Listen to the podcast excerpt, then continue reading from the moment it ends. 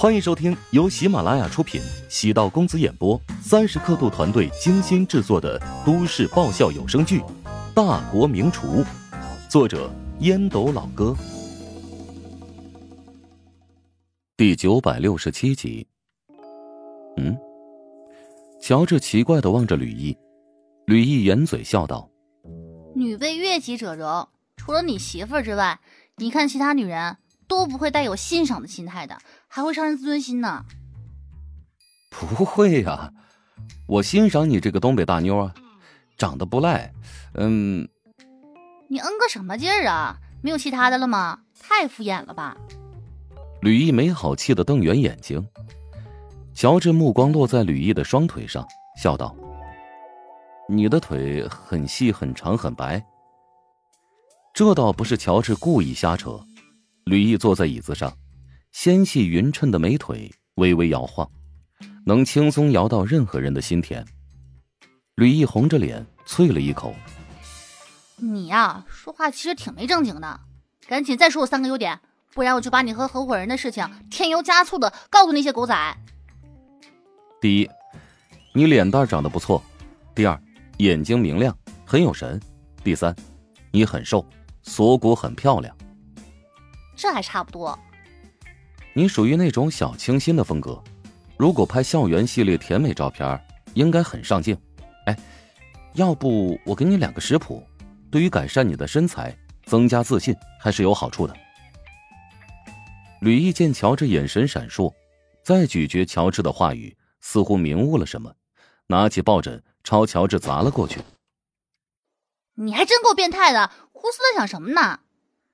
小清新风格呢，其实代表着另外一个意思，那就是搓衣板风格或者是飞机场风格。吕毅全身上下优点很多，只是胸前似乎略微平坦了一些，也不是没有，但是绝对算不上巍峨。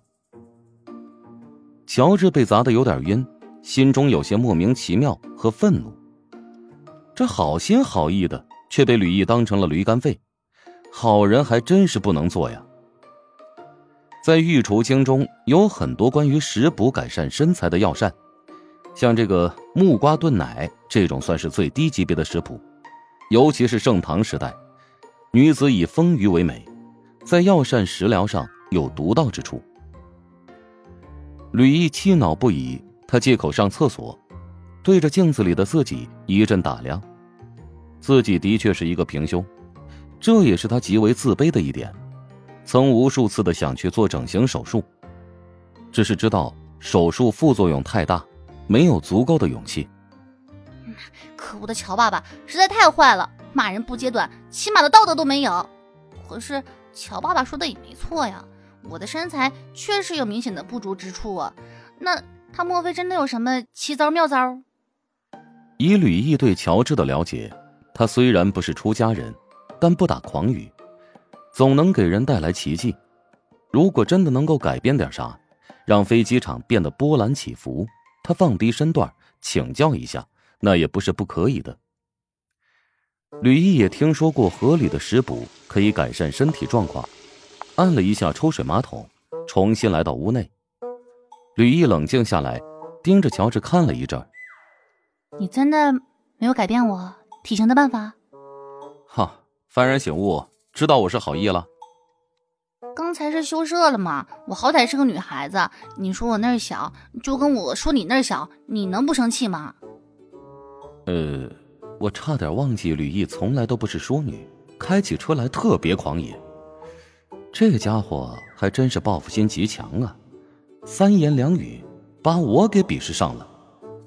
谁说我小了？隔着裤子能看得出来吗？何况那是如意金箍棒，随心所欲，可大可小。小妮子，你知道个屁呀！说说就好，眼神别乱瞄啊！看在你喊我爸爸的份上，我还是跟你分享一个来自于唐朝的丰胸食谱啊。这个，先把土豆和核桃仁放进锅里，用火慢慢煮啊，少放一些水，煮到土豆烂了为止。豆浆在土豆熟透的时候放入，然后熬成稀饭一样的糊状，不要加其他调味料啊，会影响效果。每天晚上饭后使用，中午也行，晚上相对好一些。记住，要在亲戚走了三天之后使用，坚持每天使用九天足矣。胸部呢会有这个明显的改变。这个呢不是丰胸的药，没有什么副作用，所以呢可以一直吃，但是也不要太心急，要有耐心。平时在正餐的时候要注意蛋白质的摄入，保持愉快的心情，进行适当的健身运动，保持充足的睡眠，每天结合扩胸运动，每天三次用手按摩，每次十分钟，会有显著效果。好像有点东西啊。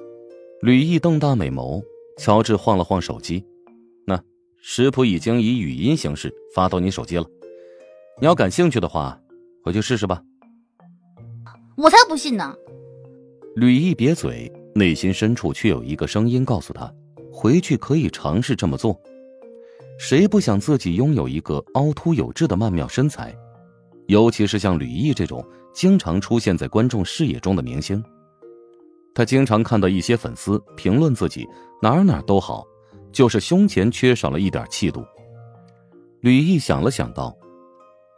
其实，如果真的有效，你可以考虑注册一个品牌，针对这个市场，还是有很多人愿意购买的。做一个有隐藏功效的饮品吧。